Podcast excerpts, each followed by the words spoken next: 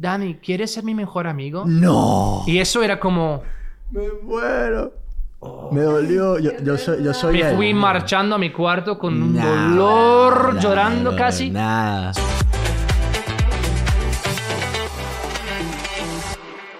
Bienvenidos a Qué Casados. Por segunda vez voy a repetir lo de antes porque estamos grabando por primera vez con el iPad y ustedes saben que en este podcast estamos reinventándonos todo el tiempo y aprendiendo todo el tiempo y equivocándonos todo el tiempo. Así que les presento a nuestros que bien acompañados de hoy. Bien. Súper que bien acompañado, sí señor. Grace Villarreal y Jacob Hanson. Jacob Hanson. Súper en mismo. inglés, gringo. Super gringo. Traído directamente de los Estados Unidos.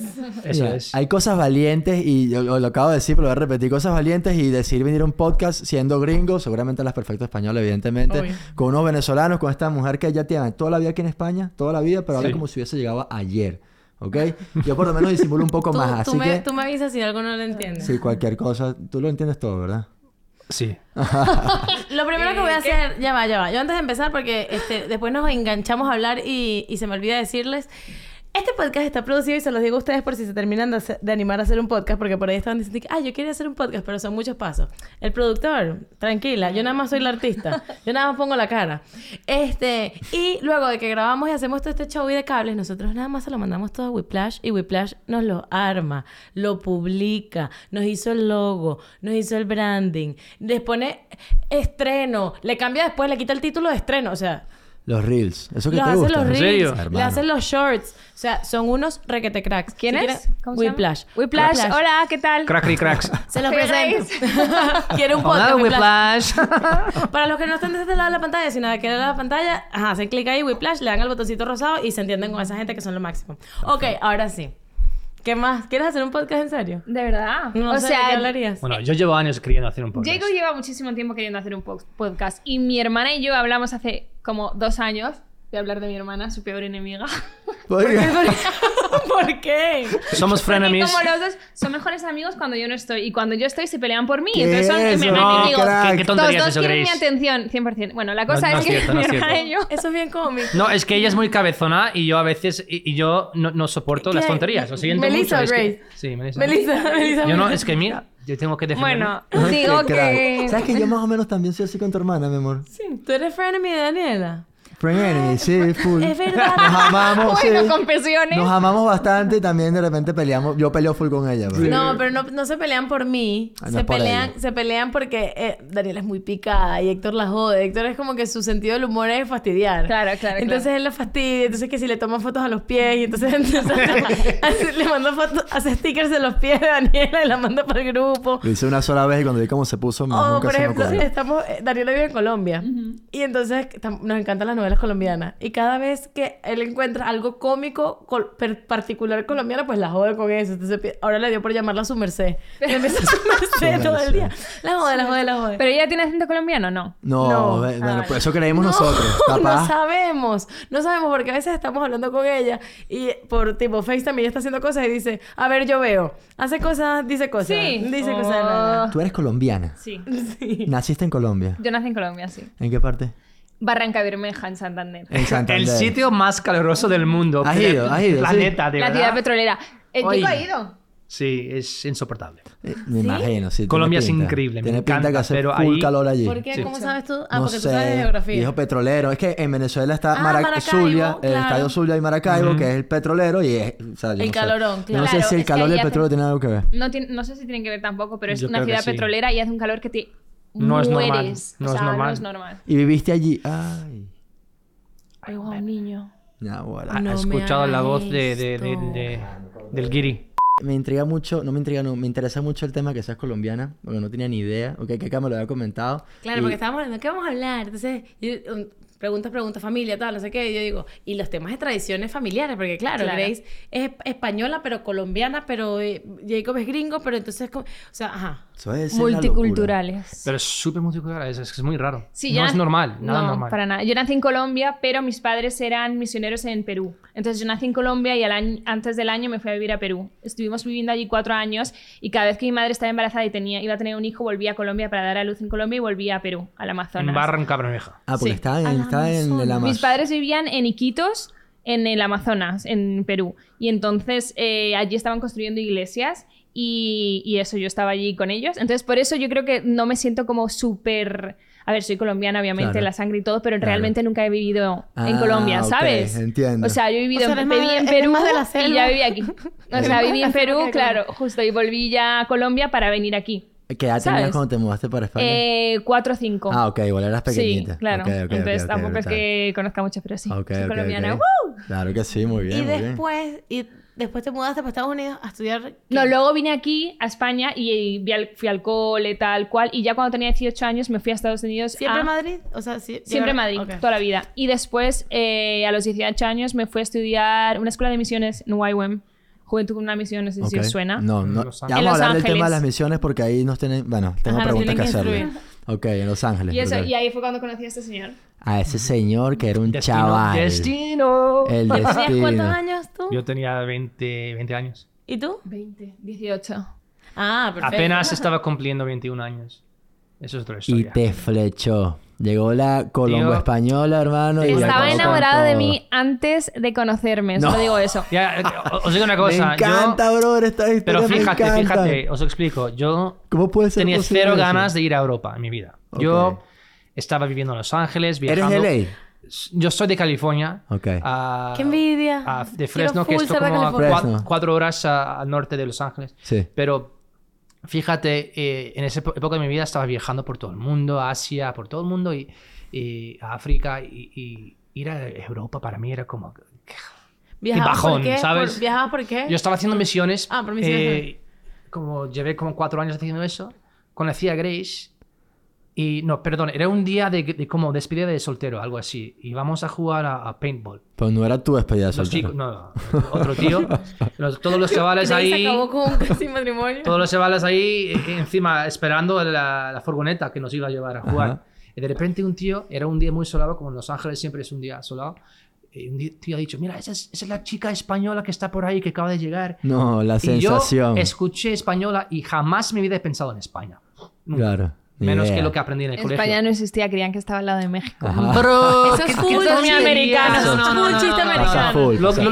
Lo, que te conté antes es que yo pensé que Antonio Banderas era mexicano porque era zorro. Claro. Pero- pero- Pero Ay, yo no, eso- eso no te voy a decir que. España es al lado de México. Claro. Pero tú sabes que en How I Met Your confunde, Mother, en How Your Mother, las referencias de España son súper mexicanas. No, no, yo decía, soy de España. Ay, I know somebody from Spain. Yes, she's from Honduras.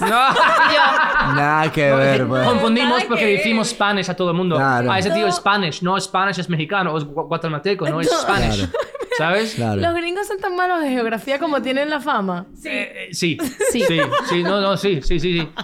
Y yo tengo amigos que pensaban que España estaba en el sur de, de- de América. Bueno, no pasa nada. Pero en ese momento no estaba pensando en irme a Europa, pero vi su como, no sé, ni su cara, es que porque era muy como solado todo y no vi nada, solo su cuerpo más o menos. Tenía como unos Converse rosas o a- que no sé, es que... Y fuimos a jugar a paintball. Pero ella fue con ustedes. No, Ah, ok, ella no, tú la viste ya. Ella estaba a distancia, Claro, ni vi claro. su cara, ni sabía Claro. si tenía buen cuerpo ni nada, ¿vale? Para que, que Él, sepáis. él vio unos rosados, pudo haber sido Grace, pudo haber sido Floricienta. Sí, Claro. total, total. La cosa es que el sitio donde nosotros estudiábamos es como una especie de, de campus. Es un Entonces la gente vive en el mismo campus. Ok. Entonces yo estaba llegando porque empezaba mi escuela y él Ok. se estaba, él vivía ahí y estaba bueno. Pues salimos y estábamos Qué como... cool. Fuimos a jugar como dos horas a paintball y todo el rato sudando y matando a la gente, ¿sabes? Y pensando en ella, una chica que nunca he conocido, nunca vi su cara, no ¿Qué? sabía quién era, ni cuántos años tenía, ni su nombre, ni nada. Y, y cuando llegué, me fui a ducharme pensando en ella. No sé, es que pensando Qué esa, esa mujer imaginaria que no existía realmente. Ajá. Y me estaba duchando para, para poner- ponerme guapo, me fui a... Y en esa época cambié de ropa como tres veces al día. Porque siempre quería parecer como Y- eh, fresco, ¿sabes? Claro, una pregunta. Yo que era, yo era súper enamoradizo. Entonces yo, o sea, no- con mis errores, o sea, Ajá, todas sí, las sí. personas Mi que amor, te conocen. perdono, te, te perdono. Ok, o sea, seguramente como que en ese campo había la posibilidad de que te la encontraras así. O sea, siempre andabas como bien arregladito por si te encontrabas a esa chica. No, que- no, no, no, no, no por eso. Yo creo que en general empecé con ella. En esa Ah, época, o sea, lo expliqué mal, pero sí, sí, sí, porque sí. siempre quería parecer como fresco, no sé, porque, bueno. Y Pero te Ya ves está guapo fresco. para mí. fuimos a cenar en la fresco, cafetería. Eh, Claro. Fuimos a cenar esa noche en la cafetería y empecé a buscarla, pero no sabía cómo era. Entonces cogí mi plato de comida, mi No sabía comida, cómo era. por todos lados, estaba así. Qué cómico es esto. a salir a buscar mesa para comer, entraba ella y vi su cara. y era como cámara lenta. Yo, en plan, con la comida. ¡Wow! Y dije, ¿y sabes lo lo que veo, lo veo. Bueno, son tres palabras en, en inglés. Los gringos, juro, son así, por eso son las películas. Es una, peli- es, Es una película. Pensé dos cosas en mi cabeza. Estoy viendo una película gringa, obvio. Son Musical. tres cosas, High tres palabras. Tengo un problema. Tengo un problema. Porque, Porque- Yo, porque yo era staff. Y era como prohibido tener Claro, relaciones. los, es- los que están en con staff no pueden tener ningún tipo de relación sentimental con ningún estudiante. A ver su cara. Tienes un problema. Ya hermano. sabía, te- tengo un problema. Y sí. Eso va a ser cinco meses muy complicados. Son cinco meses que lo ves todos los Pero días. desde que, desde que me viste por primera vez sabías que te ibas a casar conmigo. Eso, eso no lo sé. Eso es lo que me ha dicho. La palabra- Ahora llevo 10 la años palabra- con 14 años. Tenía tres palabras. Tengo un problema. Lo dijo en no, los votos. ah, Voy a casarme, ¿vale? Pero eso venía después. Pero ahora podemos hablar más. más Te puedo preguntar, Sí. eh, Grace, si tú ese, ¿te acuerdas de esa mirada? Me acuerdo de esa mirada, me acuerdo de encontrármelo de frente. Ok. Pero yo no sabía quién era. O sea, me acuerdo de ver a la gente. Lo que sí me acuerdo, ese día que él fue a comer, que yo estaba fuera comiendo con. Yo no hablaba mucho inglés, entonces estaba comiendo con una chica que era como mi. la que me, Alemán, me, alemana, sí. me hablaba y me guiaba y me enseñaba el sitio. Y de repente vino él con la comida como para sentarse o No, algo. ya había terminado la comida y O me mi postre o algo. ibas porque con todo, buscando razones para sentar con con, Y se acercó a hablar y hablaba súper rápido. Yo no entendía nada de lo que estaba diciendo y solo yo le miraba y yo como... ¿Qué me está contando? O sea, no tenía... Solo me acuerdo que era como una persona muy rara que se había acercado a hablar conmigo y no tenía ni idea de qué quería. Qué, qué brutal, ¿no, baby? Porque yo me imagino demasiado ante los ojos de él y que la película y ante los ojos de ella había un tipo ahí viendo raro. Eso, eso, pero sabes que para mí era como cada momento con ella era una oportunidad. Qué crack, hermano. Desde, desde el primer momento, una Eres de los de, míos. de- de sembrar algo. No puedo creer. Ahora este mismo lo que quiero tan hacer romántico. es sembrar que soy alguien De muy abierto, gracioso. Ah, qué crack, hermano. por ahí. Me Porque si ella no encanta. me acepta así, ya no merece la pena, ¿sabes? O sea, Claro. Soy así, es como, bienvenido a no, a no sé qué, soy Jacob, soy así, ¡pum! Y vi su cara y por lo menos no vi una cara con plan de asco. Entonces, para mí es como, vale, siguiente paso, Next. ¿sabes?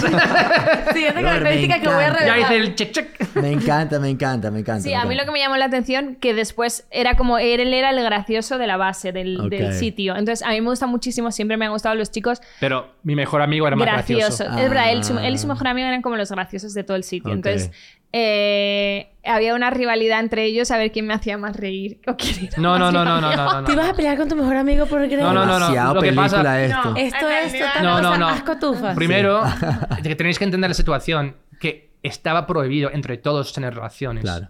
Entre, los- entre alumnos y entre staff y alumno. O sea, Ok. O sea, entre alumnos tampoco staff se podía sí. hacer novio, entre alumnos. No. Pero Ok. lo que pasa, la primera semana siempre llegan y todos los chicos están en plan, Claro. ya buscando pareja. Con como esas hormonas la a tope, claro, claro. Y a la primera semana aprenden muy rápido que aquí no estamos para eso. Ok. Pero entonces yo vi los, los primeros días los chicos intentando liarse con ella y ella no tenía ni Liarse idea. conmigo no. No, sí, sí. Ligar conmigo, No, no, liarse, digo liarse, Ligar. porque Liarse tiene es más diferente sentido. de ligar. Amor, traduce Ambos. para los venezolanos. Claro, eh, li- li- liarse con ella sería si se dieran unos besos. Sí. Ligar es echarle los perros. Eso es. Bueno, pero ¿quién Creo- creo que el tampoco lo tiene liga? claro. No, yo quiero decir El que liarse. liga li- se lía. No, El que liga no, se si lía. cristiano no. liarse. Yo quiero ser- yo- ellos querían estar. Bueno, No, querían ligar Yo no voy- conmigo, no querían liarse conmigo. Ok, Ambos, ambos. vale. Ah, claro, seguro que ambos. Pero en los obviamente. segundos no le dan permiso. Obviamente, pero querían, pues. ¿Sabes? Se trata de querer. no, ¿no? no, entonces yo muy rápido, yo diría, a partir de dos, tres semanas dije, mira, tengo que buscar una estrategia aquí. Porque hay demasiado competencia. Demasiada O competencia, sea, claro, hay hermano. que actuar ya. Claro. Cuando vi que ella estaba hablando más con mi mejor amigo, Yo, yo estoy. porque ella no hablaba muy, muy, muy bien en inglés al principio ¿Y solo entendía como el humor No. y la, ah, la- como el cariño que tienen las personas, las Claro, conversaciones. la y, energía. Eh, la energía. Y mi, mi- mi mejor amigo era súper gracioso. Súper, súper. Un personaje. Una guerra de bromas, a ver quién me hacía reír. Entonces, un día. Es una ¿Qué es lo que has dicho a Dani un día? En Me plan. imagino a ella demasiado como que. Ha dicho a mi mejor amigo. Y yo estaba cerca. Ha dicho, Dani, ¿quieres ser mi mejor amigo? No. Y eso era como. Me muero.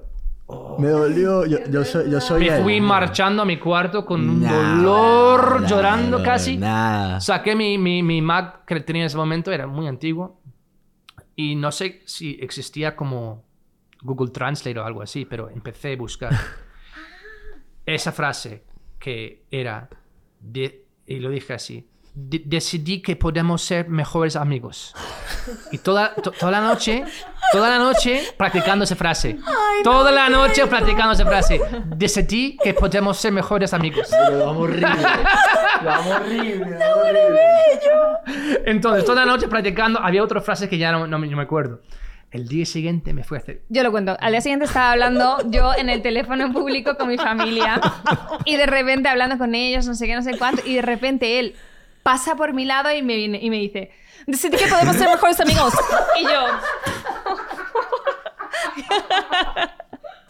Eso fue el día siguiente, hermano. Pero entiendes la, entiendes la, la relación porque el día anterior ha dicho a mi mejor amigo, ¿quieres ser mi mejor amigo? Entonces yo llego y digo, yo decidí que podemos ser mejores amigos, ¿sabes? Pero lo más Gracias, gracioso, en plan que, ¿sabes No te hagas qué? ¿Sabes qué? Decidí que podemos ser mejores amigos. Como si estaba contemplando, ¿sí o no? Ok. ¿Sabes? Yo, una yo no le había pedido a él ser mi mejor Pero amigo. tú solo entendiste digo el eso. chiste. Yo no, sen- yo no entendido el chiste. Ha, ha- ha dicho, ha dicho, ¿qué? En español, yo en plan, ¿qué es que? ¿Qué es que? ¿Qué digo ahora? Corriendo a- al ordenador, ¿qué es que? ¿Qué es que? Hermano, esto está demasiado cómico. Ah, Te hace una cosa. Llevamos como 10 15 minutos hablando y están tardando en hacerse un podcast. No de verdad puedo. que sabes. Esto es demasiado Demasiado cómico. bueno, ven. Wow. Es- Quiero que continúen, por favor. Ay, Dios mío, ¿Qué? santo. Historia de amor. Ya. Y ya está, decidió que podíamos ser mejores ¿Sabes? amigos. En, en ese, po- después de como dos meses, había unas chicas que tienen unos celos. ¿Unos? Alguien me acercó, me ha dicho. Ah, alguien me ha dicho. al- alguien me acercó. Un. un- vamos a decir. eh, mi- no mi jefe, pero mi líder, ¿no? Mi, mi mentor. Me ha dicho. Jacob, tengo una cosa. Súper en serio. Tengo. No, hay. Cuatro chicas, no, cinco chicas ahora mismo en el base que están Dos. enamoradas Había. contigo. No, no miento. Ha dicho, hay cinco. cinco chicas en el base que están enamorados contigo. Yo dije, ¿en serio? Eh, ¿Cuáles son? Porque yo obviamente tenía la cara de en plan, que es, eh, ¿y cómo soy culpable yo de eso? No es Claro, mi culpa. claro, Soy- que- claro, que, soy claro, yo muy no he carismático, no es mi culpa, ¿sabes? Claro. Ya, a ver, da- dime quiénes son. Empezó a nombrar. Y cuando llegó a Grace, digo, claro. Pero las otras, digo, las otras no. Pero no. nombró a Grace. Sí. Ay. Ah. No, pero porque a mí Qué ellos creían que yo estaba vale. enamorada de todos los chicos de la Ah, base. Porque eso. cuando hablaba, les hacía así. Era como, hola, ¿qué tal? Y española, claro, y en es- Claro. En yo hablo con cualquiera y siempre le toco, Claro. tal, sea chico, sea chico, Claro. me En da Estados igual. Unidos no se hace eso. Claro. Claro. Y allí Entiendo. era, yo hablaba con alguien, le ponía hace. la mano y ya Grace se está El liando con el plan, francés, con el tailandés, con el no sé dónde. Entonces yo estaba liando con todo el mundo. Hay yo no estaba liando cosa, con nadie. hay una cosa en la cultura. ¿Pero a ah, te gustaba Jacob, sí o no? Estoy angustiadísima. Sí, sí, me gusta Ah. Ah. Pero, Pero, porque me hacía reír solo. Pero ¿en qué, en momento? llevan- o sea, yo sé que están casados, tienen tres hijos y yo estoy así como que, pero, pero le hiciste caso, no le hiciste juntos. Pero por favor. hay una lección, es que importante en el matrimonio, en la relación, es que uno tiene que tomar la iniciativa desde el principio. Y yo creo que hoy en día está mal visto que el hombre sea como que el hombre se conquista la- a la Sí, mujer, pero yo sí. creo que es necesario. Claro. Y todos lo hacemos, lo que pasa, no queremos decirlo de esa manera, ¿no? Porque no queremos ser machistas, pero es como es verdad, yo tenía que hacer un esfuerzo enorme para que ella se entera de que yo existo. Hola, estoy aquí. Porque no es que me ha visto, no, no es como la historia de David Beckham y Ok. que, oh, qué guapo es, quiero salir con él. No, no, en mi caso no era así. Claro, aparte que ella era la que estaba llegando. En Venezuela le decimos la sensación del bloque. O sea, tú llegas de otro país, eres como nueva, ¿sabes? Claro. Te llamas demasiado Como la un- atención. y tú estás compitiendo, hermano, en los juegos del hambre, Tío, ¿entiendes? era Claro, juegos claro. de hambre total. Claro, por supuesto. Claro, claro. Yo claro. siento que como que la gente se o a la gente no, a los chicos se les ha olvidado, o igual lo hacen, pero más tarde, el, el claim your claim your prize, o, Sí. o como que esa, esa idea Marcar de, de marcar, no de marcar tu territorio, sino de luchar por Mearse lo por que tú lados. quieres. No dices, bueno, ya vendrá, bueno, como que todo es, si pasa bien y si no también. Nada es como a por ello. Sé que estás, como que es difícil comprometerse con lo que quieres. Claro. ¿Sabes? Como comprar una casa, no sé, bueno, sí, no, tal. Como que la gente es muy indecisa y no, Totalmente. no Yo sabe creo lo que que tienes que tener muy claro lo que Totalmente. quieres. Y, y con Grace yo estaba en una época de como un año y medio. sin ¿Qué edad tener- tenías? Yo tenía 21 años, cumplí 21 años Ok. cuando, cuando conocí a Grace. 21 años, para los que no saben, en la vida de un cristiano son como 29 años en la vida de un no cristiano. exacto, Claro. porque yo sabía que quería casarme. Exactamente. Con 19, yo me acuerdo en- estando en Japón, desnudo, en un- uno de esos baños Ok, japoneses ok, ok, gra- eh, con un pastor ahí hablando de cosas muy como profundas. Y cuando dije que quería casarme joven y, y yo tenía 19 años, me, me ha mirado. ¿Tú? 10 años, esperas, 10 años, Nah, ha ahora dicho. 10 años, hermano. Y yo digo, tío. Ah, ¿En, ¿En Japón se casan a las 30 o qué? No, pero es como. eh, Me ha visto como un niño. Ahora, ahora me veo, veo las fotos y digo, yo era un niño. Pero. Yo Lo tenía muy súper claro. Es que la gente tiene muy claro. "Ah, voy a la uni, después voy a trabajar en esto. Tienen todo muy claro, menos que. El matrimonio. La, un- lo- la única ca- cosa que dura toda la vida. Exactamente, brother. Mira, que eres, eres muy crack, Jacob, y voy a tener que interrumpir aquí para decirte que te lo, di- te- ¿se lo dijiste en el carro o ¿Qué? para lo- o sea, porque tú me, ella me preguntó en el carro, ¿de qué vamos a hablar? Y para mí lo que yo quería conversar con ustedes que además voy a hacer voy a participar. Eh, Dios hace las cosas demasiado increíbles y yo desde, desde que hicimos el podcast y nos planteamos tener invitados, hicimos una lista de invitados y estaban ustedes en nuestra lista de gente Por que queríamos supuesto. porque de por verdad supuesto. que, o, o sea, hay algo que ya yo se lo he dicho a Grace, pero a ti no te lo he dicho y voy a aprovechar para decírtelo. Ustedes son una, yo me convertí hace poco, pero ustedes son una familia que yo antes de saber que ustedes eran cristianos y yo antes de ser cristiana los admiraba muchísimo. Yo decía, ¿qué tienen ellos? Ellos son demasiado bellos, son demasiado bellos. Y de verdad, o sea, era algo súper superficial. O sea, yo lo veía súper de afuera. Yo no sabía que era, pues. no sabía que eran cristianos, pero yo decía, son demasiado lindos, unidos, tienen como un amor demasiado bello y obviamente ahora sé qué es. Eh, entonces nosotros siempre los queríamos tener en el podcast. Yo te escribí hace poco para que para invitarte, invitarlos y no me respondiste y ese as- antes de ayer fue que hablamos otra vez. Va- Duchándome, yo dije, ¿sabes qué? Estaba, estaba orando, estaba viendo que, que, o sea, qué cosas que tenía que hacer, no sé qué, y se me vino a la cabeza Grace. Y yo digo, tengo que escribirle a Grace para recordarle, o sea, no porque, como que, ay, no me respondiste, yo soy la peor, yo nunca respondo. Exacto, Como para- eso te iba a decir. No te ella es la preocupes que peor. ella no responde a no nadie. respondo Ni a mí me No, contesta, ¿eh? Ah, exactamente. Ni las llamadas, ni nada. nada, Eh, nada. pero digo como para recordarle, por si no leí mi mensaje, que en verdad los quiero invitar al podcast. Y se me olvidó, hice cosas y tú me escribiste. Ese día que yo había pensado en ti. Y aquí está, y fue hace dos días, o sea, estamos aquí. Es muy fuerte porque yo, o sea, yo me acuerdo leer el mensaje. ¿Hace cuánto me escribiste? ¿Como un mes? Como Sí, dos no años. no sé. No, está preguntando de Me- no. hace mil años y yo me acuerdo típico que te llega un mensaje, lo lees y dices, ahora le contesto, Claro. nunca más. Y justo eh, hace dos días estaba eh, viendo Instagram y de repente me sale eh, Keika un vídeo de ella hablando, no me acuerdo ni de lo que estabas hablando, pero digo, ¡ostras! Y ya me metí corriendo a contestarte y qué fuerte que justo fue como, no me puedo creer porque justo estaba pensando en ti hoy, ¿no? Fue muy heavy, muy heavy, muy heavy. Y lo que queríamos hablar con ustedes era precisamente de el matrimonio, empezarlo jóvenes. Porque ustedes son un ejemplo de eso que a la gente hoy en día les da como terror y es como que, why wait? O sea, ¿para qué vas a posponer algo que en verdad em- es el inicio de tu vida? O sea, la gente piensa que es como que el final de tu vida. No, brother, esta es el inicio de tu vida. O sea, Nosotros venimos del otro Es lado. punto de o sea, partida. nosotros realmente yo eh, nunca jamás, sola- solamente contigo y a mis 28, 29 años fue que me planteé que me podía llegar a casar con alguien. Y siempre he sido un romántico, siempre he sido muy parecido a como eres tú, ¿ok? Siempre. Bueno, como fuiste en ese momento. y como creo que eres, ¿ok? Pero igual como que, no sé si era como me había criado, las cosas que había, no sé qué era lo que sucedía o lo que el mundo me decía.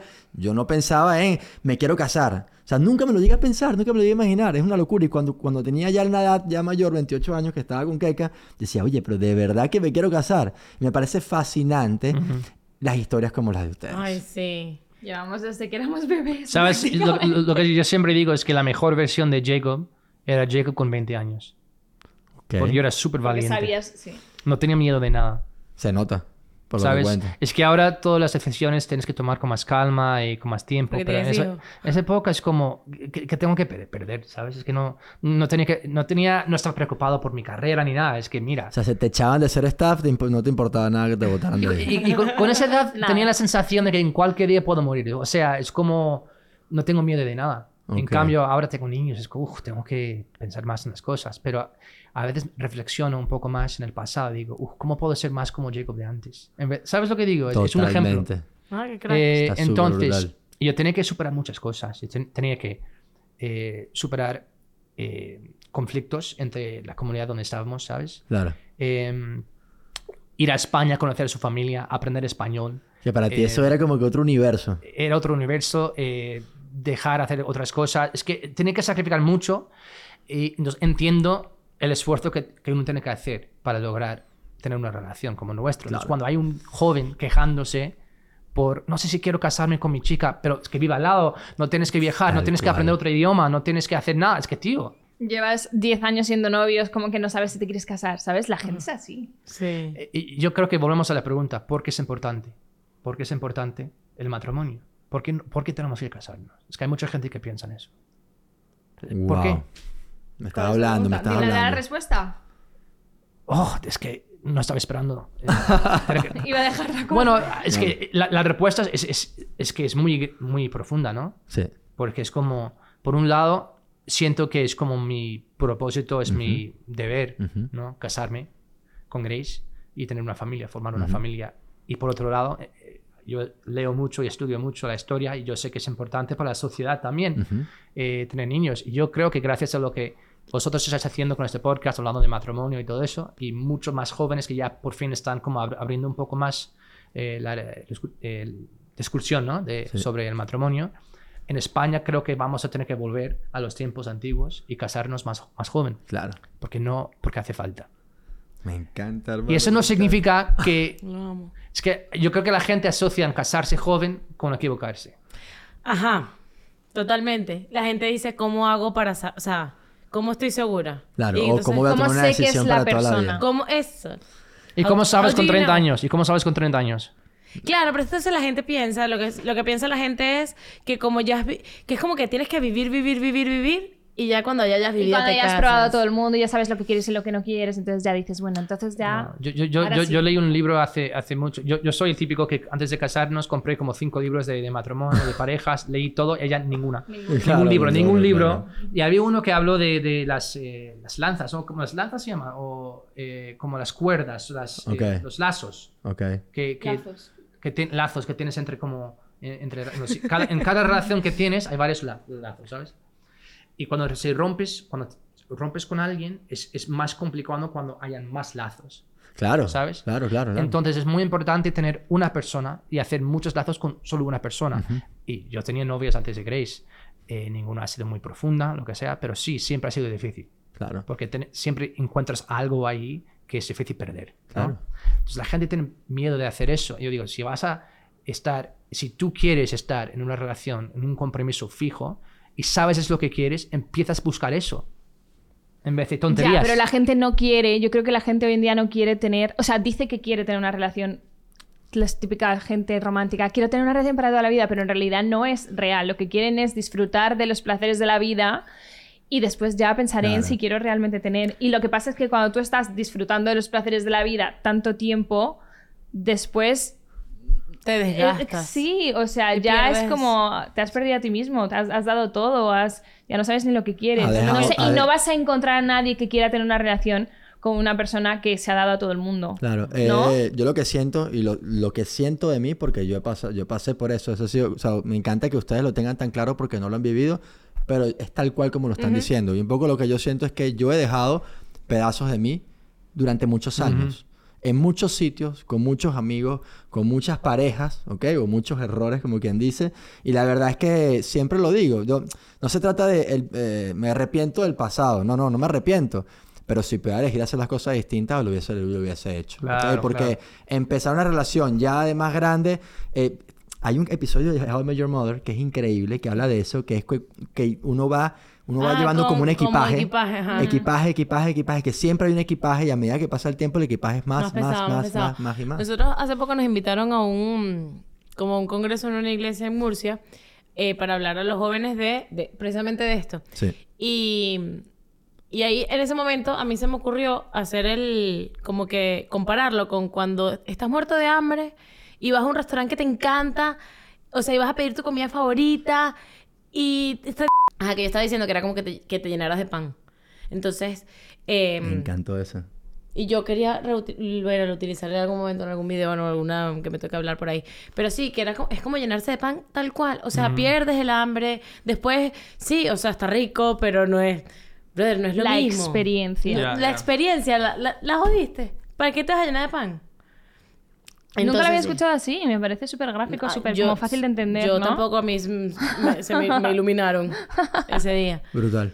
Eh. Yo, yo, yo, mi amor, es que no, no puedo, o sea, obviamente Me encanta porque estoy pensando en cómo fue nuestra relación de novio. Nosotros siempre pensamos, siempre lo decimos que para mí mi relación con Keka de novio, yo la veo como que no era nada, o sea, era muy superficial. Claro. Primero, obviamente, no estaba Dios en nuestro corazón, no estaba Dios en nuestra relación. no Eso, es que ese es la- el motivo. Era eso, totalmente. Entonces, yo recuerdo que para mí fue brutal porque venir de relaciones, relaciones, relaciones y llegar a tener una relación que era una que, era- que prospectaba para hacer de matrimonio, tenía que sanar tantas cosas, Ujú. tenía que pasar por tantas cosas por dentro de mí y yo nunca te lo he contado, pero eso sucedió dentro de mí. O sea, hubo un- todo un proceso que me hizo eh, olvidarme de cosas o no sé, sanar es la palabra, no tengo ni Sí. idea, para poder limpiarme de alguna forma y poder llegar lo más limpio posible dentro de todo lo sucio y asqueroso que estaba. Es una locura. Me estoy abriendo demasiado, pero es que me está llegando mucho todo lo que ustedes A mí están también contando. estoy, estoy demasiado, demasiado feliz de que estén aquí. Me parece una bendición. Qué bello, de verdad que qué bello hablan y ojalá que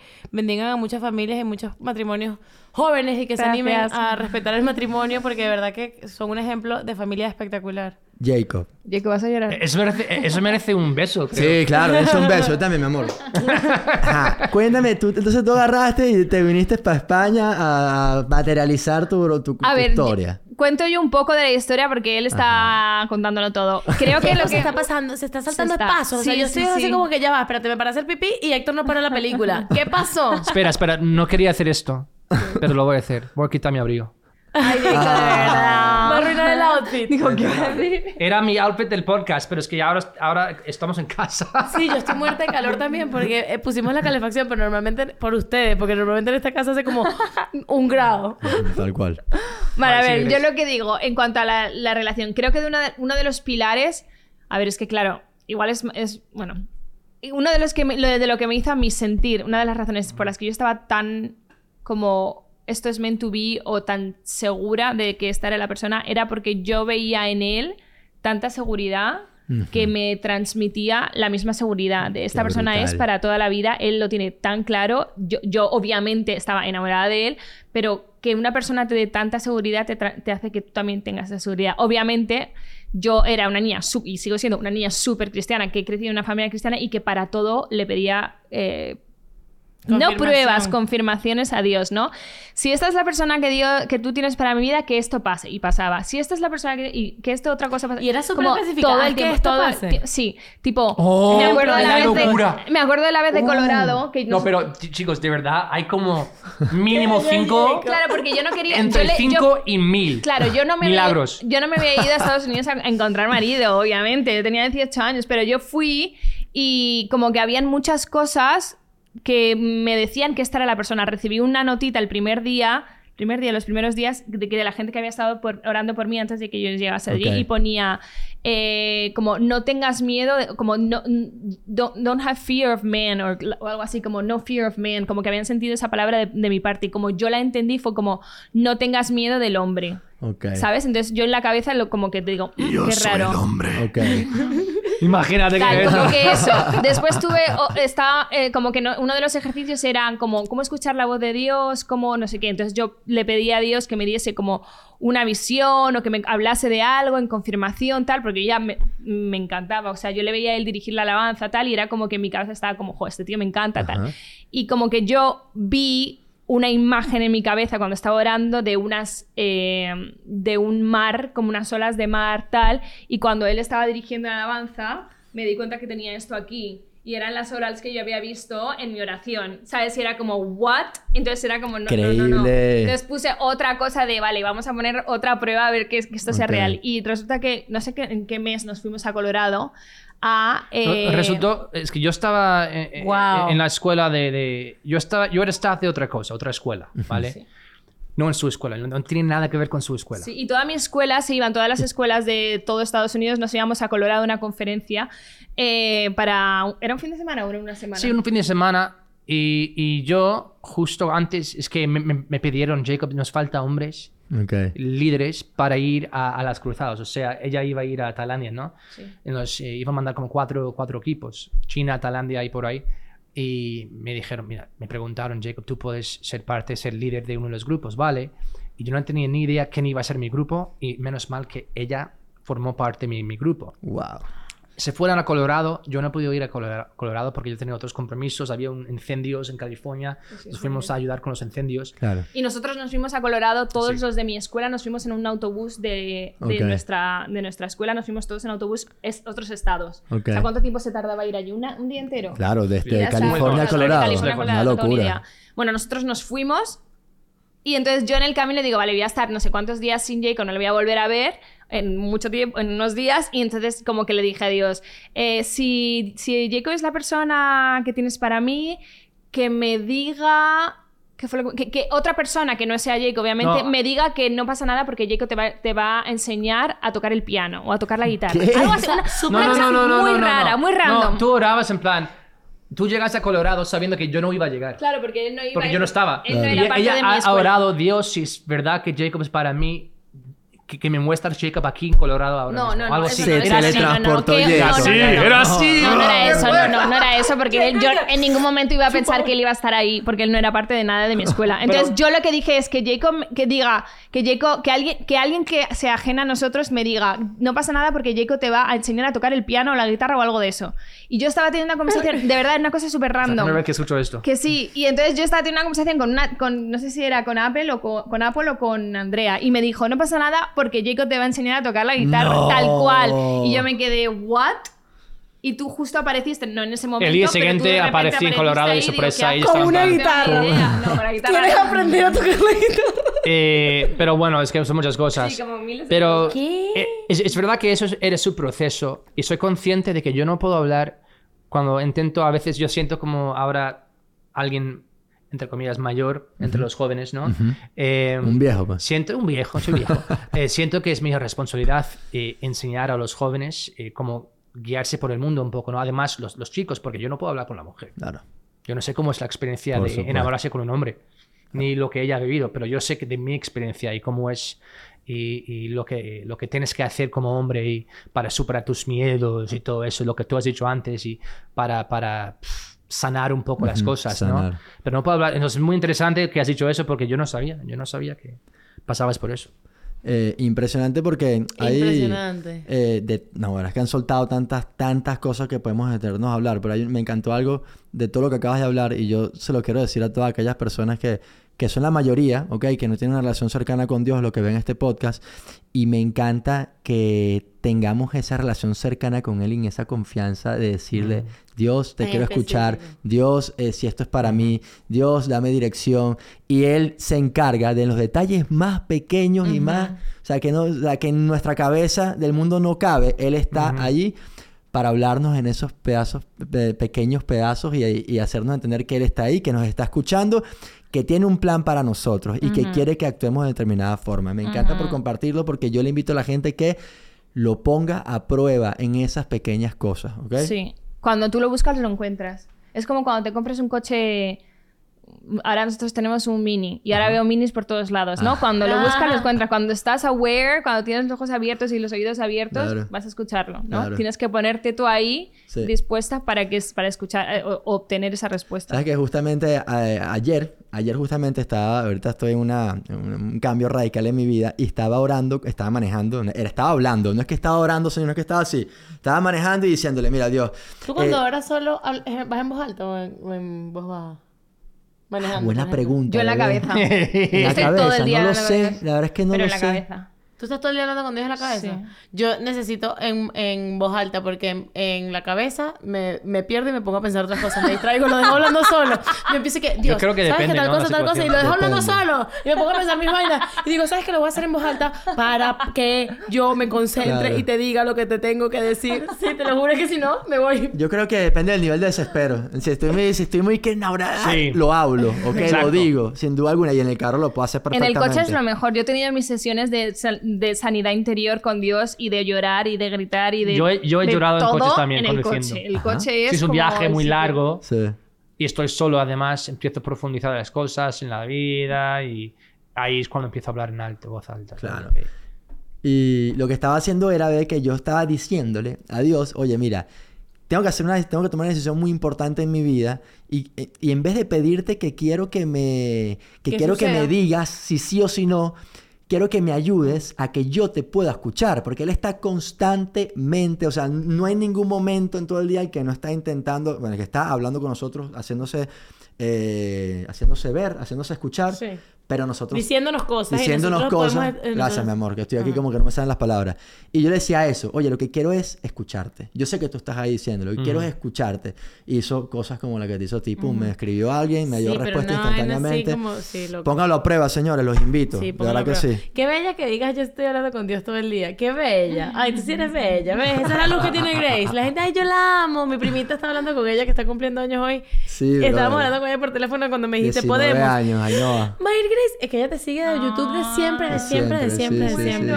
de toda la y vida, dijo, yo 12 Iván años. Jacob. Y yo sí. Tal cual. Saluden a Ainhoa, vale, a ver si nos ve. ¡Ay, no! Besito, ¿cuándo si vienes? Llega. Vamos a ver si llega. Me encanta hacer ¿Cuándo esto. vienes? A nuestra gente querida, conocida, le empezamos a decir cosas en el podcast para ver si lo están viendo realmente. Ah. Y casi nunca reacciona. O sea, casi nunca lo ven, O pero sea no pasa no. nada. No, los son los peores. Entonces, Wow. entonces, ay, qué bello. Y entonces ustedes empiezan, se, se ennovian. Nos ennoviamos. A ver, otra cosa. Bueno, es que, lo mira, nuestra nuestro- experiencia ha sido como... ok, ent- mirad, chicos, Lo nuestro es un milagro no es lo más milagro. común nuestra selección. Ah, ok. Porque éramos los dos en, en una situación muy cristiana, muy cerrada, lo que sea, que no es muy común. La gente no vive en Nosotros ese- vivimos, en una vivíamos burbuja. o vivimos en una burbuja cristiana heavy. Ok.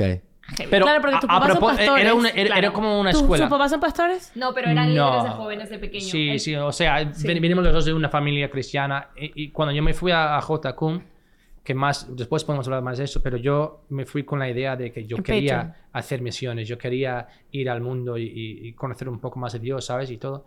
Pero es es verdad que había gente llegando que ni conocían a Dios. Es Claro. que fueron, sus padres le mandaron para que Claro. conociera a Dios, ¿sabes? Entonces, Qué yo- locura. entonces, cuando yo conocí a Grace, era como, ¡Oh, qué bien, otra persona Como que, yo. como yo Ajá. ¿sabes? Y no- yo no soy el único. Entonces, eh, era muy interesante ver a Grace orar ahí. Orar. Además en inglés. Muchas veces tenía que... or- no, tú siempre orabas Yo oraba en español. En español, sí. Eso me parece demasiado tierno porque yo una vez, Grace, es que yo soy bien fan tuya, en verdad. Este, una vez vi una que pusiste una story o algo, algo que pusiste de que tú, a ti te empezó a gustar Jacob porque lo viste, eh, eh, eso, liderando la alabanza Sí, la y te parecía demasiado bello como adoraba a Dios. Y yo, y que, qué bello, porque a mí me pasó al contrario. O sea, yo, Héctor era cristiano, yo no, y yo lo vi cantando una canción de Redimidos y yo me, yo, ¿y qué? Capaz, no Pero sabes que eso también es una experiencia muy válida, ¿sabes? rollos. E- Sí. Eso pasa, es muy real eso. Claro. Pero luego, o sea, ahora me parece lo más hermoso del mundo y lo veo, o sea, lo veo cantar y me muero, me muero, me muero de lo bello y mm, servir juntos es lo más, o sea, fulfilling del mundo. Este, pero eso me pareció demasiado hermoso que dijeras. Y ahora que tú digas que, la- que, que bella orar, o sea, ustedes son románticos. ¿Y en qué otro momento dije... eh, Es como cuando Redimidos y la esposa y que quiero ser tu novio, vamos a ponerlo en oración. Y se fueron. Así mismo, nos contaron eso Sí. y yo pensando, no, ahora yo sé todo lo contrario, bro. Yo lo hice y después pedí disculpas. ¿Sabes otra cosa que, que- que a- a- ayuda mucho? Eh, yo me acuerdo como antes de conocer a Grace, tenía no una novia, pero antes de tener una novia, tenía otra chica como estaba muy interesada. O sea, pero no, no pasó nada nunca. Y sentí que Dios me estaba diciendo, oye, eh, guarda tu boca, tu lengua. Porque lo primero que siempre hago cuando me enamoro con alguien, llamo a mi madre, mamá, mamá, mamá. He conocido a la chica, es increíble. Y es que bueno, siempre voy a mi madre, ¿sabes? Y aunque sea una chica guapa del colegio, es que era una chica, madre mía. Entonces sentí que Dios me estaba diciendo, oye, que no hablas con tu madre.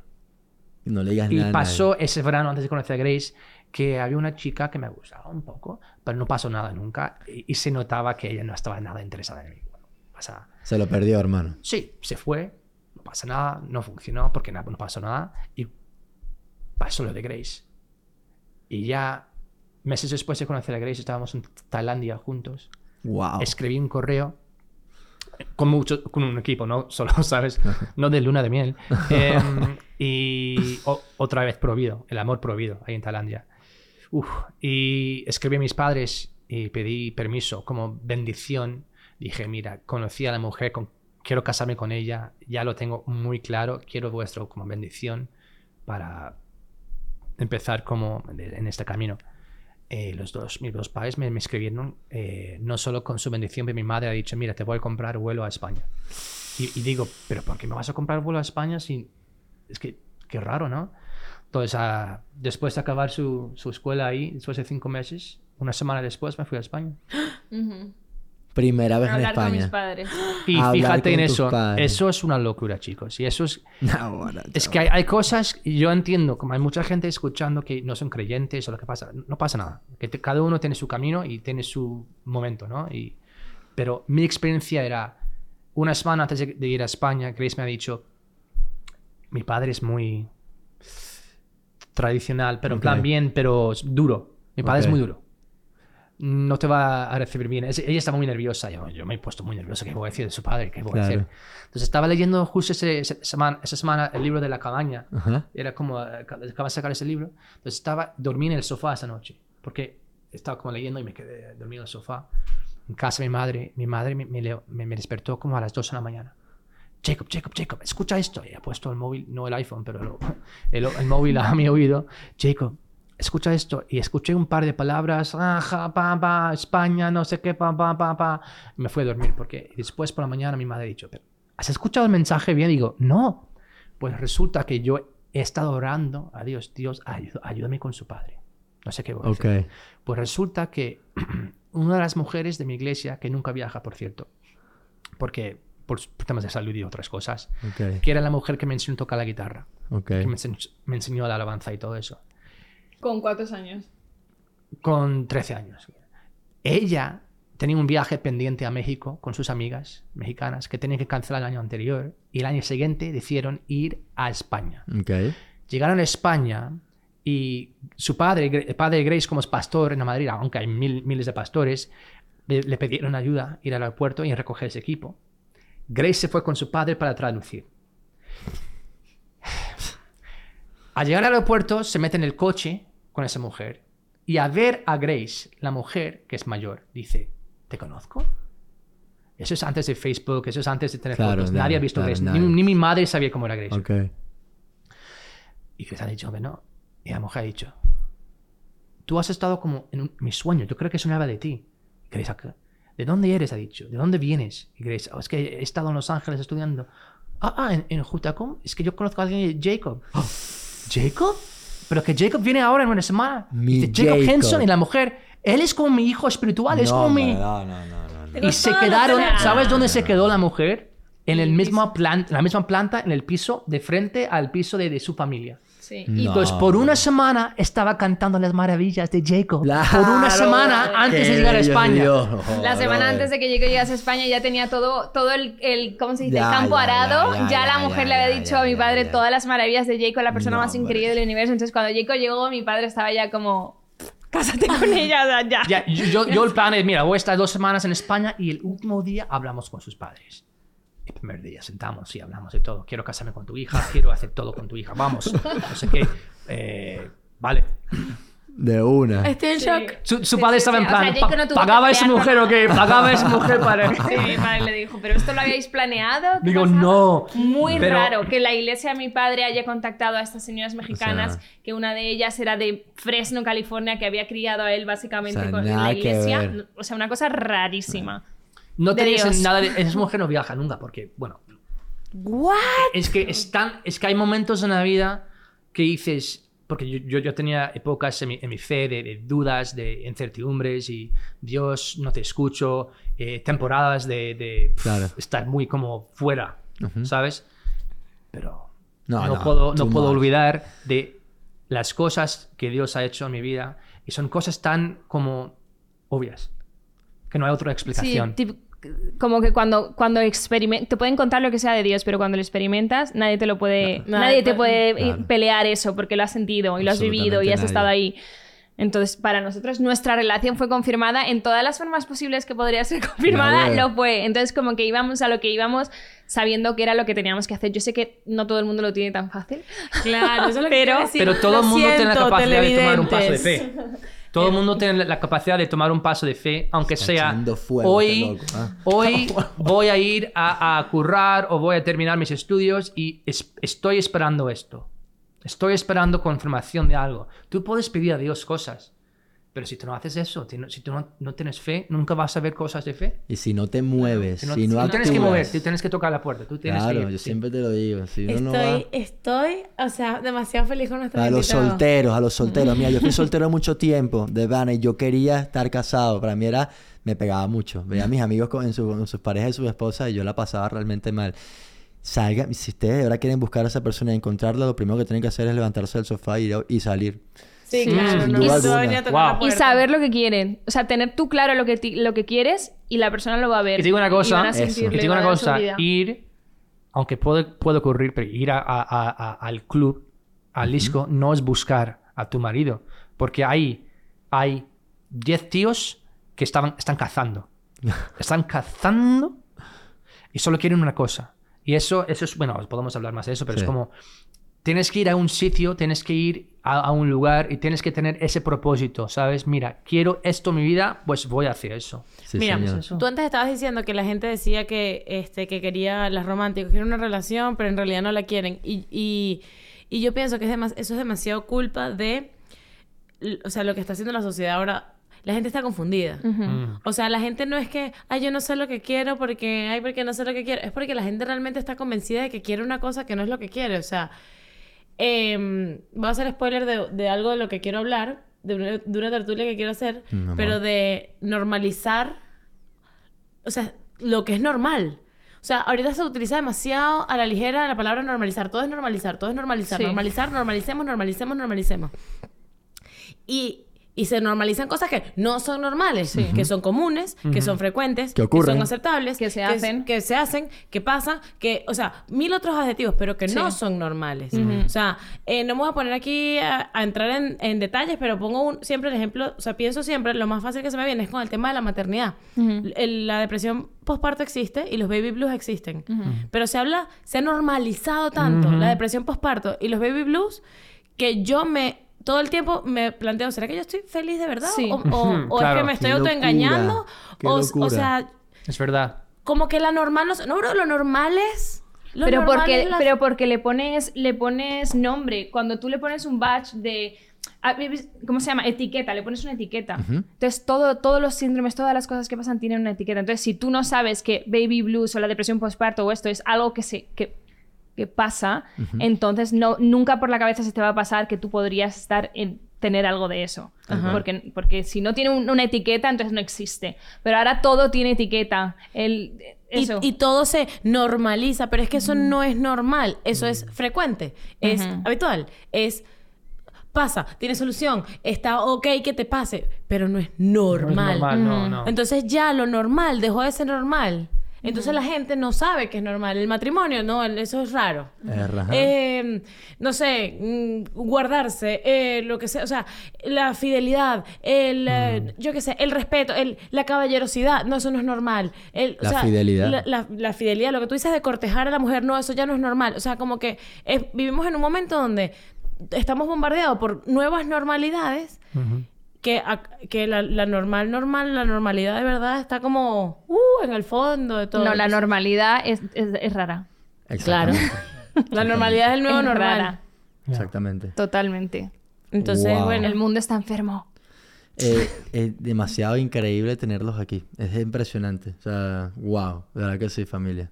Yo estoy demasiado Gracias feliz por porque- invitarnos. No, y gra- no, gracias a ustedes por venir, demasiado bello. Dios, Ni siquiera hemos hablado de ser papá de tres. O sea, es que no, vale. Tenemos que hacer la segunda parte de este, de Total. este Bueno, nos podcast. podemos ir para Patreon, es demasiado fácil. ¿Cuánto tiempo llevamos No aquí? tengo ni idea, mi vida. ¿Lo, lo puede decir la cámara? En No. cualquier momento se va a 24 parar. minutos. 24. Bueno, el Más caso es antes. que llegaste a España, termina de echar el cuento, y yo después Jope. veo cuáles son las preguntas. Llegaste a España, tu papá te dijo que cásese con este señor, y entonces tú no volviste para Estados Unidos. ¿Cuánto tiempo Sí, se sí, casaron? sí, se fue. Se fue. Nos casamos al año Sí, siguiente. eso ha sido duro porque yo me fui. Yo me acuerdo, jo, ¿qué creéis? Que No, es- Diego, Grace- estás dando demasiado No, detalles es que es, es un detalle importante.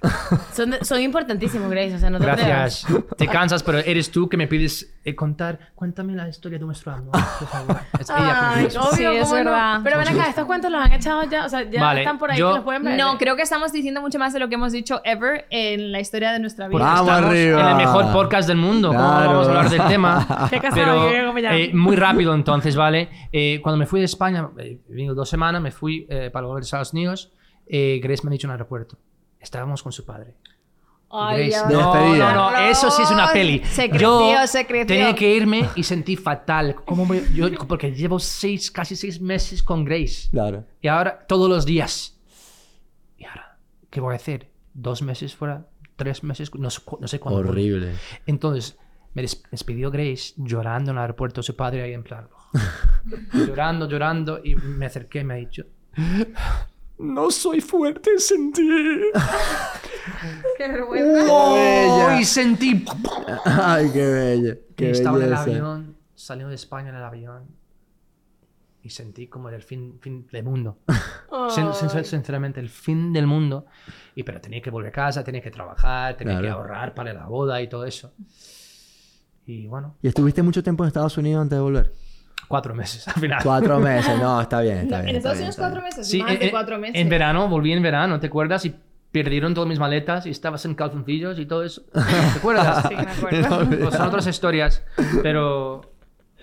eh, sí, y volví y estaba como cinco, cinco meses, cinco meses en España sin maletas. Eh, y después eh, volví a Estados Unidos otra vez. Sí. Y trabajas, trabajabas Sí, aquí. otros, otros como cuatro o cinco. Aquí. Reunías, venías, Trabajaba reunías. y Iba a ahorrar y volvía. Claro, Claro, claro, la claro. Pero yo, yo vení claro, con, con ganas de quedarme, siempre Claro. vení con ganas, me quedo, me quedo, busco la man- manera, de, siempre tiene que volver. Y en 2009 nos hemos casado, eh, o sea, el, el año siguiente. Eh, O sea, te casaste con 19, tú. No, me casé con 20. 20. Con 20. No, guara, Oh, con mucho veinte. más mayor. ¿Dónde Ya estaba está- yo? estabas estudiando Naguará. en ese momento. Sí. ¿Estabas en la ¿Qué estudiaste Sí, tú? yo estudié, bueno, estudié en la escuela de misiones, pero estudié fotografía en España. Ok. Ok. En una escuela Ok, privada ok, de- ok. de fotografía. Ahora cuando hablemos del Patreon vamos a hablar de, de las misiones, ¿ok? Ay, Vale. sí, porque en verdad que cool. Sí. No sabemos nada. Claro. Exactamente, la verdad es claro que estamos con los teachers aquí, por supuesto, tenemos que sacarle toda la información. Y entonces se, se casan y qué, pa- o sea, ¿qué hacen? ¿Qué, ¿Tú empiezas a trabajar aquí? ¿Hablabas español ya? No, no, No. no, Cuando nosotros nos casamos nos fuimos... No. Él no podía vivir aquí ni yo podía vivir en Estados Unidos Claro. porque yo no tenía documentación allí y Claro. él no tenía documentación aquí. Entonces tres meses. nos fuimos a un punto medio y nos fuimos a Colombia. Ah, sí, ella tenía un problema porque cuando fuimos a aplicar por su visa, sí. eh, era antes de casarnos, y me, me- me dieron como unos papeles, se llama fiancé visa. Ajá. Y, y digo, vale. visa, Pero después, cuando fuimos a entregar los papeles, nos han dicho, oh, es que perdón, te has equivocado, no es esa aplicación, es otro, no sé qué. Digo, vale, no pasa nada, hacemos el ¿Cuál es otro. que- ajá. Me dice, ah, lo único es que ahora en sistema aparece rechazada el de visa. Digo, pero Claro, si te porque, rechazan porque tú lo pones. Sí. Pero porque tú lo pones, Claro. ¿no? Igual, dame esos papeles, dame los papeles y no lo hacemos. Claro. Por- eh, es que qué tontos son. Entonces ahora no puedo viajar a Estados Unidos con, con EFTA. Con, es- Con esta, sí, con esta. Porque pone rechazar. Ha sido, en su Claro. vida ha sido. Entonces ahora, ahora tiene visa. Pero bueno, larga historia. Tienes que pedir una visa como los venezolanos. ¿no? Claro, yo ahora ¿Sabes? tengo que pedir visa Claro, porque claro, claro, ellos claro. se equivocaron y pusieron mal que Claro. eh, Fuimos a lo Colombia. de la visa. O sea, nunca vas a poder pedir la esta que es automática. No. Y entonces... Entonces terminamos en Colombia. Estuvimos en Colombia tres meses. Sí. Tres meses en una organización que se dedicaba a tener como una casa de acogida y entonces durante el día estábamos con los niños que venían del colegio, niños de, poco- pocos recursos en Cartagena, y vivían en, pues, en chabolas y cosas así. Y entonces venían y pasaban el día con nosotros, comían con nosotros, hacían los deberes con nosotros y pasaban el día Y y, después a iban a dormir a su casa. Y así cada día. O sea, entonces en estuvimos ahí voluntarios nosotros ahí. Nosotros teníamos que pagar por vivir ahí. Eh, y entonces y ayudábamos a los niños y les sacábamos los Para, piojos. sí, les para que sepáis, los voluntarios pagan para ser voluntario. Sí. Brutal. Era muy gracioso porque comíamos un éramos dos parejas y comíamos un huevo a la semana. No, no, no, a la semana exagerada. Yo, yo, yo empecé a quejar. Yo Comíamos digo, "Oye, chicos, chicos, yo, yo puedo sufrir, estoy dispuesto a sufrir. Pero para el desayuno, un huevo para cuatro Un huevo personas, para cuatro lo siento personas. mucho. No, Y yo a las 6 de la mañana haciendo arepas para 50 niños, lo siento. Eh, dame más que un huevo. Por Aquí favor. haciendo las por arepas, favor. ¿sabes? Claro, porque era como que tú como voluntario pagas por estar ahí, Claro. pero claro, con tus recursos también Eh, ellos eh, tienen que claro. suplir el- la organización Claro. para poder hacer O sea, para claro, los niños, claro. suplir a los niños y todo eso. O sea, Pero que bueno. no- lo que pagas no es para ti, no es para para, para No, todo. tú vives como si fueses un niño más Claro. con lo mínimo. Qué con lo brutal. mínimo. Eh, pero una experiencia súper, súper guay. Súper guay, hemos empezado el matrimonio ahí y no era nada como luna de miel. Yo creo que los fines de semana. o sea, es... Entonces, el fin de semana... Estabas diciendo que iban a que no era nada como luna de miel, sino que el fin de No, semana... el fin de semana se- fuimos al cine. Claro.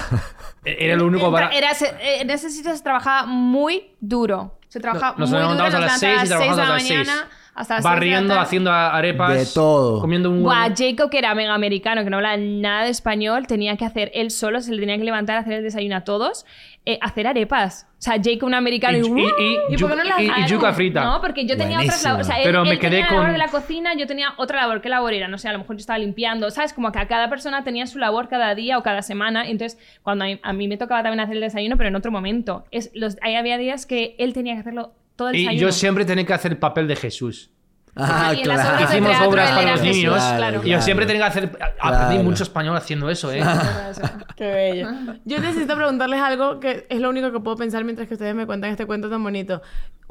¿A ti en algún momento el hate de aquí te ataca en plan pija, desenfocada de la realidad, eh, o sea, desconectada de la realidad o algo de eso? Sí.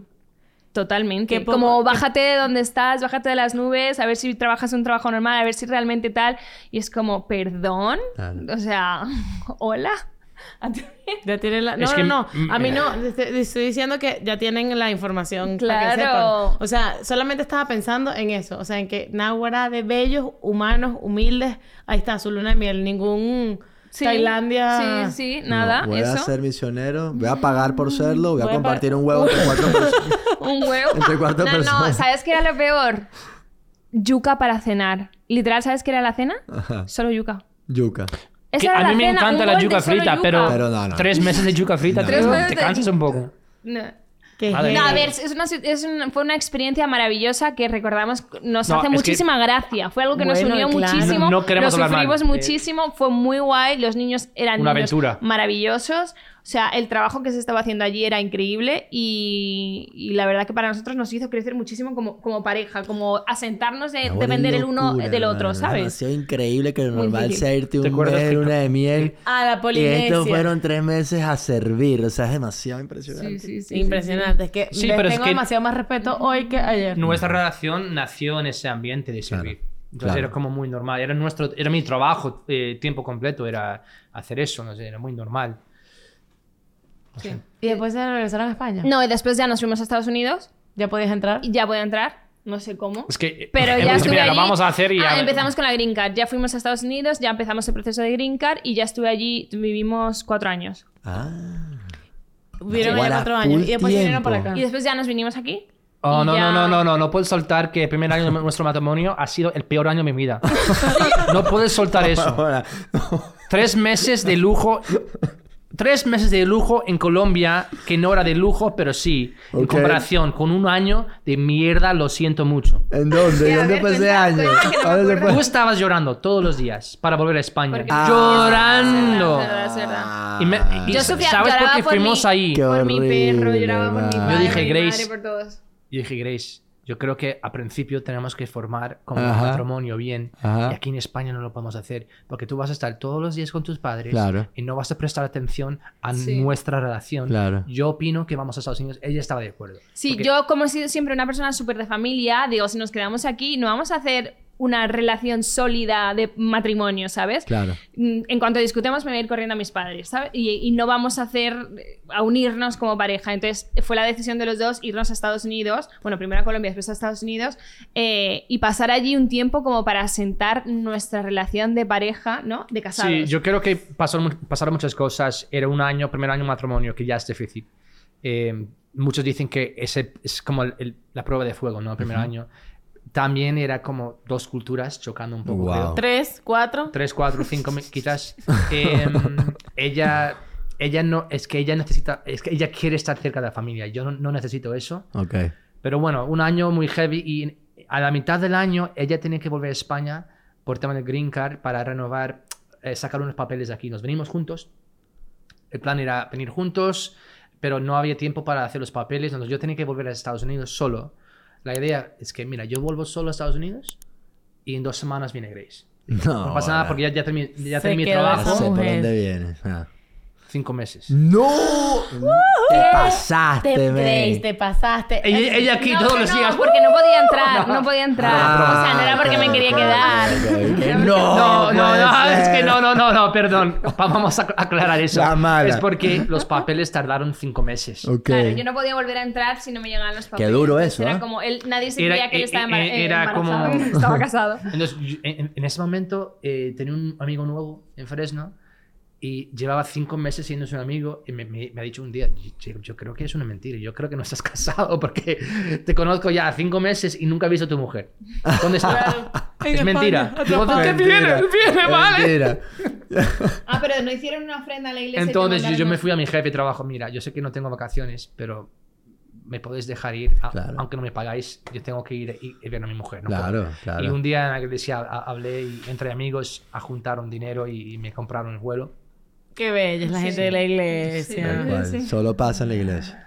Ya, ya, ya. Sí, en serio, porque la gente, es que digo, quería decir algo antes, pero digo, después de cinco meses digo, ya creo que tengo derecho de pedir ayuda. Es que es que mi primer año de matrimonio, No, tío, es hermano, como- mira, yo Claro. cuando, cuando nos casamos, que que yo, ella siempre iba en diciembre de Miami, que su familia siempre compartía allá y se lanzaba un mes, dos meses, no sé qué. Y apenas nos casamos, le dije que estaba completamente prohibido que me dejara solo. Claro. O sea, yo no puede ser. Y Sí, hasta el pero- no me hagas eso. No lo puedo, no, no, no, no me lo podría ni imaginar, bro, ni imaginar. No, no, no, así nosotros, o sea, no me deja ni ir para ningún lado sola. Para nin- pero para ningún, no, pa, él se va a bañar y me dice, me acompaña. Me encanta que me acompañe. o sea, Escuchen, yo necesito encanta. rescatar algo muy bonito que dijo. Grace aquí. Todo, todo lo que dijo bonito. De, lo de afianzar la relación pri- al principio, Sí. como para que no sea, o sea, como que ustedes, ¿sabes? Y eso es algo que yo he pensado full. Nosotros, este va a ser nuestra primera Navidad. No, el año pasado la pasamos aquí, pero vinieron mis papás. Y este año vamos a pasar la Navidad aquí solitos, o sea, solitos, los- la familia. Y Los cuatro. los cuatro.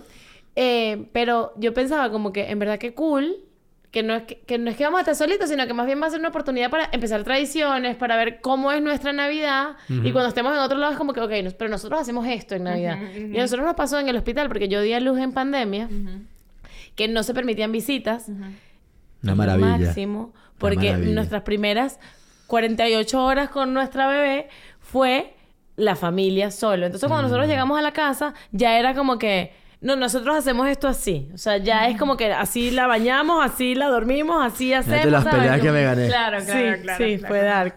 Pero sí, en verdad es full importante eso. O sea, lo dijiste, dije, hay que, esto hay que destacarlo Sí. porque en verdad encontrar ese, ese, esa oportunidad de formarse como pareja y, y como familia y, ok, ya va, somos nosotros y luego la familia extendida es demasiado... Sí, y como poner en prueba la resolución, resolución de conflicto en la pareja. Porque, Solos, sin meter sí, gente. nosotros solos, eh, cómo podemos resolver esto, nosotros solos con Dios, como Claro. nuestro sistema, cómo funciona Claro. el sistema de la familia. Porque, claro, yo tengo relación con Dios, Chico tiene su relación con Dios, pero cómo nos unimos los dos a resolver Claro. y también ponemos a Dios parte de la familia y como que esa, Wow, que eh. todo es- ese sistema de, de, ¿cómo se dice? Como Esa relación, funcionamiento, sí. no, el De funcionamiento, engranaje. el engranaje que todo funcionase, que todo funcionase. Y yo creo que eso fue para nosotros el primer año, el decir, vale, yo funciono con Dios, tú funcionas con Dios, los dos funcionamos juntos, vamos a poner a Dios y como que se hiciese un poco y empezase a rodar lo que era la familia Villarreal, Claro. o sea, perdón, Villarreal, Oh, Villarreal. I feel you. Rewind, I feel rewind. you. Héctor, Es Héctor lo mismo. pone documentos a Lana Martínez Pérez. Sí, ella es Martínez, yo soy Pérez. Yo me equivoco. Porque por el, pero, por el, pero por el chistecito, por el chistecito. ¿Sabes lo que dicen mi- mi- mis niños? Me dicen, Daddy, yo soy eh, Henson Villarreal Cortés. No, Cortés no eres, lo siento mucho. El mío. Lo más, lo más gracioso es cuando ya saco en algún momento de mi vida, no sé cuándo, que decía, también a dice ver, que tú eres eh, Jacob Henson Villarreal. Ya, eso es una Claro, tontería, lo siento mucho. Eh, tenemos un chat de familia que es Villarreal Henson, ¿no? Que- Nosotros Martínez Pérez. Sí, claro. Literal, literal. y literal. eh, eh, el nombre de la casa es Villa Henson. Que eso suena más guay, como Villa. sí, villa suena Henson, cool. Tiene nombre en su casa. Yo quiero poner un nombre en mi casa. Villa- Henson. A nosotros Villa. Héctor. Bueno, pero no está en ningún sitio, pues Ah, ustedes tienen cartelito. Ah, ok, ok. No, pero es que la villa juega con su apellido. Eso es lo que quiero Claro, decir. claro, ¿no? es claro, que juega bien. Ah, es como- verdad, no me he dado cuenta. Entonces, por eso, por eso funciona. Qué lento. Burde Es que lento, nosotros ¿ah? llamamos a nuestra casa Villa Héctor. Ah, Pero yo no soy Villarreal. Perdón, equipo, perdón. perdón. Ajá. Entonces, ¿Violeta nace aquí o allá? de verdad. Violeta Bueno, en Fresno. Ahí. Violeta nació en Fresno. Ah. En Fresno. Claro, ella nació allí. Es gringa. Tres años es gringa. Eh, Tres años sí, después. ahora lo más, lo más gracioso es que ya, ya Sí, perdona. Solamente, nada, estábamos hablando de que no cumplieron con la regla de no zapatos en mi casa, pero están más que perdonados. ya. Y que se están planteando implementarlas en su casa. ¿Qué reglas sí, tienen en su casa? ¿Qué reglas tenemos en casa? La, la regla es que no hay reglas. A veces ella tiene re- regla, pero es otra cosa. Ay, a mí me viene una Yo regla. soy- ayer. Te viendo la regla. primera vez del embarazo. ¿Cuántos meses tiene tu bebé? Nueve. Te la podemos quitar, Pero, mi pero, amor. ¿por qué? Todavía no, te amigo. Oye, preocupes. volvemos a lo de... No Todavía te no, preocupes que se no. te quita rapidito. Todavía ya. no, Ok, sí. Pero, pero cemental. porque le has dejado de dar pecho o algo. No, Ah, natural, pero con Alana también por a los ocho meses. Ah, yo no. Hermano, se viene, mira, papá, bueno, familia de tres hijos. Bueno, dos hijos. ¿Qué tal? ¿Qué tal los tres hijos? Yo me acuerdo que algo que tú me dijiste que fue muy cómico cuando yo te conocí en un picnic, que era, eh, estabas, ya, ya había nacido Luca. No sé. O estabas Mm, bebé. ya Sí, pues estaba. menos de cuatro bebé. años. Era bebé. Sí, estaba bebé y tú me dijiste como que era que, al- que cuando quedó embarazada y sabía que era niño, tipo, esto ¿cómo va a ser? Yo soy papá de niñas y me dio full risa. Ah, ¿Cómo sí, te sí, encuentras sí. ahora papá de Ah, niño? yo era muy nervioso. Yo que estoy súper nervioso con el tema de... Bueno, yo también. Porque ya, ya tenía muy claro, soy padre de niñas. Ya tengo más o menos como... Sabía cómo hacer, ser padre de niñas, ¿no? Y ahora Claro. con niños sentí que tenía una responsabilidad mayor, ser un buen ejemplo a- al niño. Porque siento que ese niño va a ser mini Jacob. Sí. Claro. Entonces, jo, ahora tengo Como que... muchísima responsabilidad. Es mucho... al final ves, jo, bueno, tienes mucho tiempo. para- es que no es que al día de mañana va a tener eh, 18 años, o que tienes mucho tiempo para desarrollar y a- a ayudar a tu hijo. Entonces, pero es- son- son los miedos de al principio, ¿no? De, de- Y después se quita, porque yo, yo, lo mismo que tú. O sea, yo digo que yo soy papá de niña y que si me toca un niño, yo no voy a saber qué hacer, hermano. O sea, no tengo ni idea. O sea, Sí. ni siquiera con los niños me la llevo bien. Sa- pues, ¿Sabes. Lo- La, la- la sensación, lo estaba pensando el otro día, porque con, cuando nació Violeta, en Fresno, Giri, eh, estaba todos los días en el trabajo preocupado por una cosa, por su salud. Ok. ¿Qué pasa si Grace se mete en el coche con Violeta y tiene un accidente de coche en el coche? ¿Qué pasa si, ¿De si van a hacer la compra y a alguien, alguien le roba? ¿O qué pasa? Todo el día en el trabajo, Siempre- ocho días creo pensando en de el padre. peor. Instinto de protección. Padre de niña. todos. Cuando nació Luca era otra cosa. Era más cómo voy a ser buen ejemplo, cómo voy a ayudar a que él sea buen hombre. Qué brutal. Wow. En ningún momento estaba preocupado por su salud. Ok. O por su seguridad, claro. Ahora, pasaron un par de cosas. Sí, es que es muy distinto. Ustedes dicen cosas tan bonitas que se me quitan todas las ganas de hacer chistes. ¿Cómo sé Kike para...? Porque obviamente lo que yo estaba... con- Lo que yo iba a decir ahorita es que yo cuando nacieron mis dos hijas y mis dos pospartos, pero es una vaina que te da. Que te da una vaina como que unos pensamientos intrusivos horri- horribles, eh, pero fatalísticos, que piensas... O sea, yo pienso en los peores accidentes y todos son como súper sangrientos. ¿En serio? Sí, como que yo voy caminando así A con mi bebé nunca, recién ¿no? nacida y me llevo el marco a la puerta y, es- y ellas estallan, pero como si fuese una patilla. O sea, ¡plá! Sangrero. ¿Qué? Ya. Como que voy así por una escalera y se me ¡Qué cae. loca! Y ¡plá! Sangrero.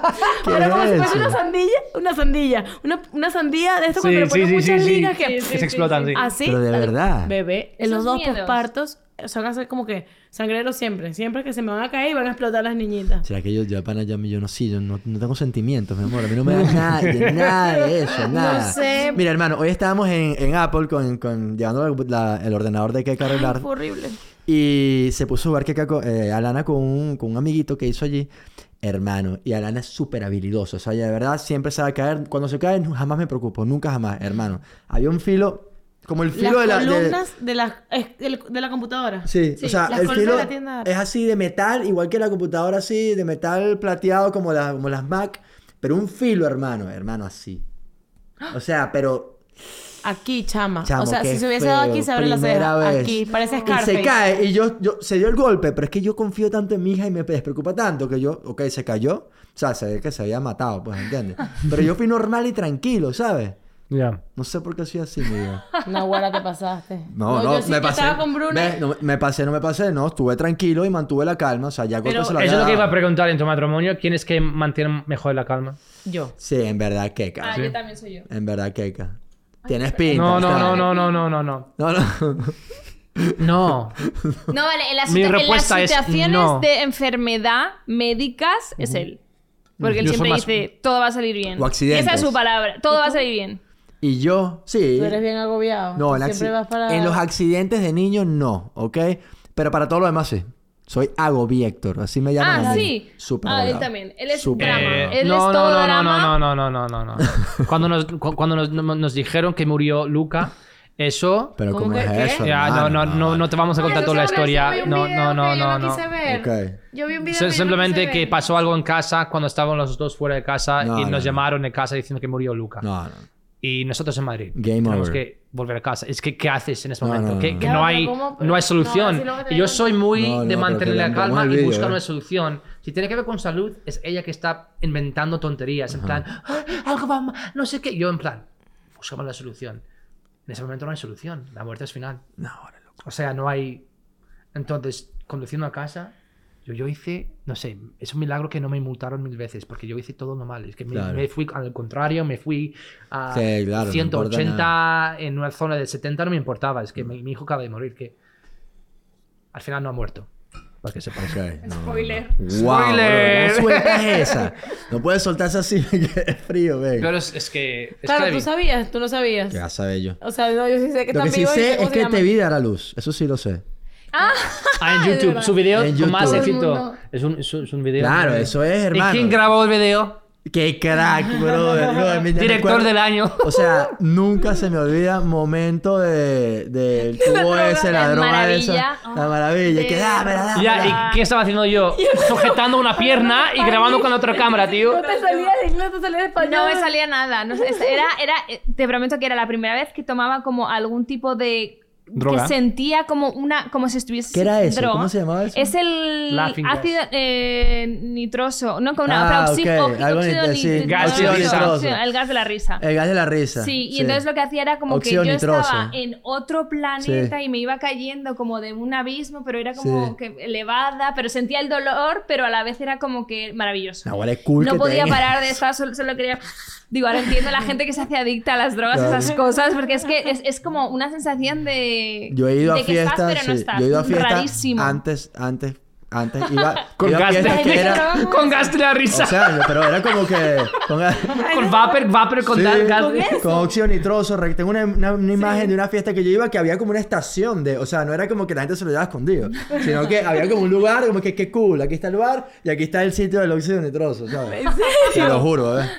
Pues eh, eso tiene que volver. No, pero es una alternativa que mucha gente, que muchas mujeres no conocen. ¿Por qué fue que no te sirvió la piel? Porque era A muy mí corto nunca el me, a mí Nunca me ha me funcionado. Funcionan. Pero porque no se creen que yo vaya a dilatar. Yo llego al, al, al hospital y digo, hola, quiero la epidural. Así y digo no me yo, creen. sin Y saludar. entonces en una hora ya nació Porque. Grace es, la, Grace es la persona que y quiere no quedarse en casa hasta el último momento. No, vale. O sea, es, que no vamos No, al hospital hasta que está lista. 70 No, al hospital. Yo fui varias veces antes, Claro. pero era con los, los dolores de Braxton. Pero ya cuando eran las verdaderas, entre que me empieza a doler y nacen mis niños, no. Es muy rápido. Yo les voy a decir algo, Entonces, miren. Nada de dilatado. Yo eh, hicimos no sé cuántos cursos para el parto, vimos 4 mil millones de vídeos, pero de pana, de pana, el que me sirvió, gracias por obligarme a verlo, bebé. Pero ahí que vamos a ver el video de Gracie, que gasta yo viendo un video de alguien que Ay, está dando a luz. La verdad es que nunca, nunca pensé, Gra- eso es verdad. Hermano, claro que sí, Yo lo véanlo, estaba viendo véanlo, como algo de, véanlo. de- de- Es que es verdad, es, es una ayuda para muchas No, no, no, personas. No, impresionante. la gente dice que, es- que les entra traumático. terror. sí. ¿Qué? No, es no. demasiado bello. Yo lloré mucho Que de lo lindo que es. Sí, sí, sí, sí. No, Porque es muy real, es muy papá. real. Claro, Obvio. hermano, no, ¿Qué bueno. le pensamos? Sí, lo primero que hice fue coger a, coger a Luca y levantarle. Como entregarle. Y os digo una cosa, eh, la diferencia entre tener un niño en Estados Unidos y aquí es, es- es ¿En qué hospital otro mundo, otro mundo. ¿En el de aquí?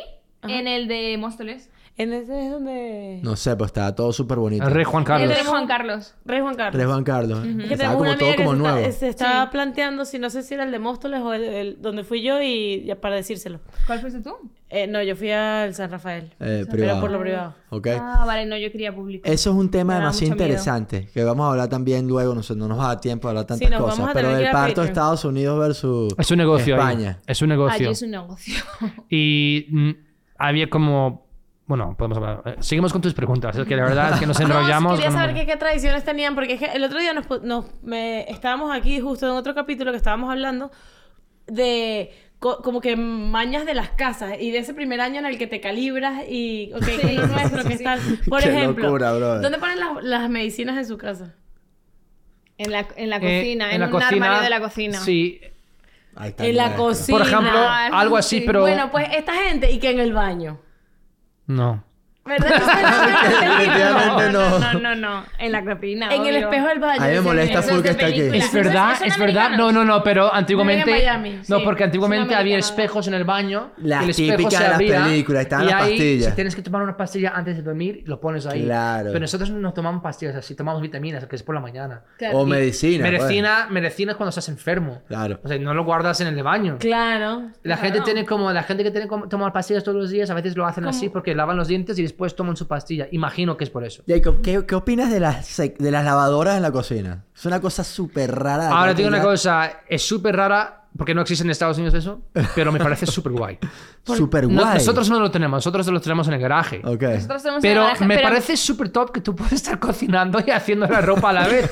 es que, Sacas la ropa y huele a salmón. No, pero... No, pero Ahora, eso aquí se lleva mucho eso, ¿eh? Claro, mira, ese, ese hueco ahí, hueco- ahí, va, ahí iba una lavadora. Mi Mi madre- que la metimos en ese armario Ah, con claro, la secadora. la saques a otro lado. Mi madre también de pequeñas, nosotras, eh, lo pasó al baño. Y está en el baño. El baño también es rarísimo para nosotros. Sí, sí, sí. O sea, para mí tiene más sentido en el baño que en la cocina. La mira, se como- fue Luca ayer a casa de mi suegra. ¿Y qué es lo que dio- le- dijo Luca? Eh, eh, Mimi, ¿por qué tienes la lavadora aquí? En el baño. En el baño. Es que no entiendo. Pero ven acá, rollo de baño tiene tu mamá porque, o sea, para que a mí no me cabe una lavadora en mi baño. No, Sí, pero sí lo ponen, grande. bebé. Sí, Sí lo ponen aunque sea pequeño. Yo lo he visto full. ¿Y dónde? ¿Y dónde? ¿Qué sé yo? Yo lo he visto full. O sea, no sé, yo lo he visto, pues, pero no me acuerdo. Yo lo he visto como en fotos, pero en persona a mí no me cabe ningún, en No, eh, yo tus prefiero que sea como apartado, obvio. Ok. Sí. Secadora. Aquí tampoco hay como que no se usa Ah, tanto la secadora. no. Ustedes tienen. Nosotros Sí. tenemos, pero porque Yico es americano. Pero, Claro, pero, ¿sabes qué? tenemos, ¿También tenemos. Lo tenemos, pero casi Mi no lo madre usamos. tiene secadora también, ahora que... Pero porque las gringo, las americanizadas. Pero casi no lo usamos.